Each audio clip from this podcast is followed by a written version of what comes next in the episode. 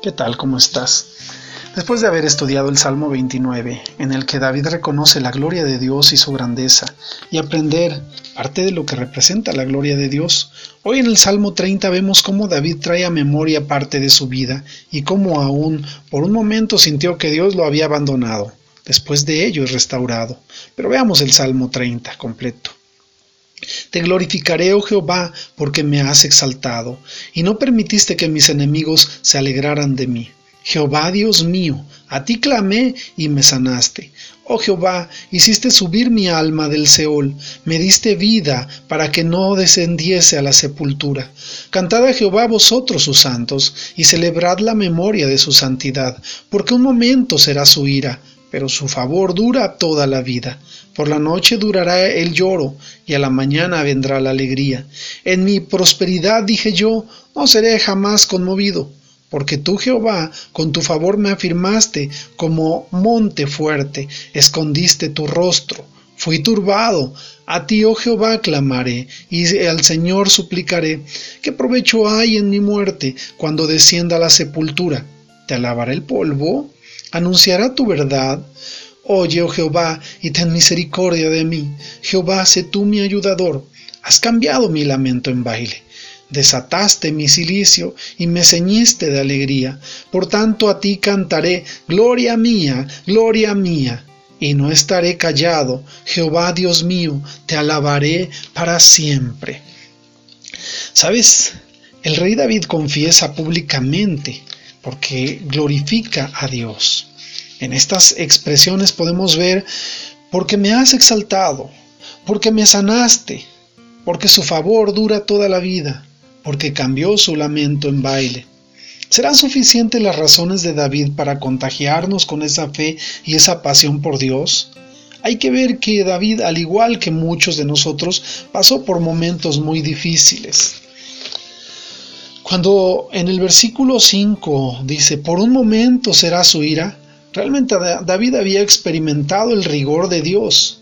En Primera de Crónicas capítulo 21 versículo 8, David, reconocemos y vemos que David eh, eh, había desobedecido a Dios al querer contar al, al, ejército y a la gente para ver el poder que tenía, y esto lo llevó a darse cuenta del enojo de Dios.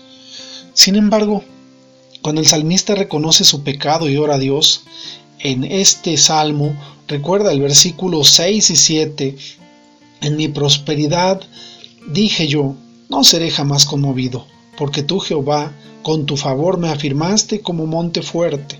Después de esto reconoce, escondiste tu rostro, fui turbado, a ti clamaré y al Señor suplicaré. ¿Qué provecho hay de mi muerte? Otra expresión, ¿te alabará el polvo? También dice, ten misericordia de mí. No sé si tú estás pasando por una situación similar, pero el salmista reconoce su necesidad de Dios. Y a partir de ese momento clama hasta que Dios responde.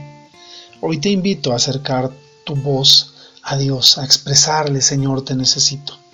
El salmista da testimonio diciendo, has cambiado mi lamento en baile, desataste mi silicio y me ceñiste de alegría. ¿Será esto motivo suficiente para que tú y yo podamos clamar a Dios en momentos de dificultad, en momentos de problema, en momentos de necesidad? Sabes, expresarle a Dios nuestra necesidad nos hace acercarnos.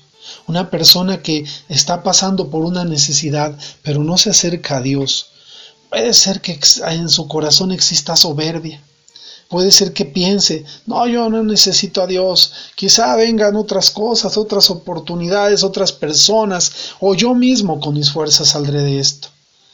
Pero esas personas no encuentran ayuda.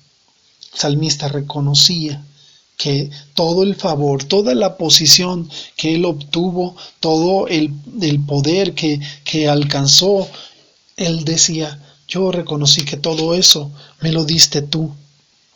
Por eso cuando él dice, yo, yo, yo fui prosperado, yo fui eh, grande, fue, fue grande mi, mi, mi poder y mi autoridad, pero cuando empezó él a quererse engrandecer como lo estudiábamos en, en este libro que mencionamos de, de vemos cómo eh, todo lo que pasa el rey David tiene un propósito para que él pueda voltear nuevamente sus ojos a Dios y reconocer que él es Dios y ya es fue el momento en que Dios vino en su ayuda. Quizá a ti te cueste alabar a Dios. A veces porque aún no has visto su favor. Te invito a que te muevas a una posición donde puedas verlo. ¿Sabes? La posición en donde puedo ver a Dios no es un subirme al cerro más alto o a una de las torres más altas que hay en las ciudades. ¿Sabes? Como yo puedo ver a Dios es doblando mis rodillas ante Él. Ese es el mirador más excepcional que hay para ver a Dios y poder alcanzar su misericordia. Que la soberbia, que el orgullo no nos alejen de Dios. A veces suena tan raro para muchas personas que alguien alabe, adore, exalte, eh, eh, comparta de la bondad y del amor de Dios. Pero sabes, cuando has alcanzado ese punto de decir, sí, he alcanzado muchas cosas, sí he logrado muchas cosas, pero ha sido porque Dios me ha sustentado. Hay una transformación en tu corazón. Hay el decir, yo soy un simple mortal igual que los demás. Lo que me ha favorecido es que he reconocido que todo lo bueno que he recibido lo he recibido de Dios. Este corazón que, que, que acepta, que reconoce que todo lo bueno proviene de Dios, toma el ejemplo del rey David. Toma el ejemplo de ese hombre que logró conquistar reinos, logró ser uno de los reyes más grandes de toda la historia de la humanidad. Y todo fue gracias a esa humildad que tuvo y al aceptar cuando tuvo un error y al reconocer y al clamar a Dios su misericordia. Yo te animo que en este tiempo también lo hagamos juntos, que reconozcamos que todo lo bueno proviene de Dios. Si gente humilde como el rey David nos gobierna, nuestro país, nuestro estado, nuestro municipio, nuestra ciudad, alcanzará cosas maravillosas.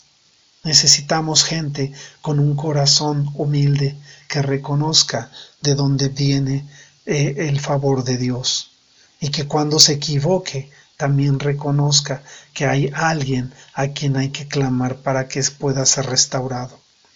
Qué maravilloso es contar con la palabra de Dios. Deseo de todo corazón que tu vida sea bendecida, que Dios prospere tu camino, que tengamos excelente día. Amén, amén y amén.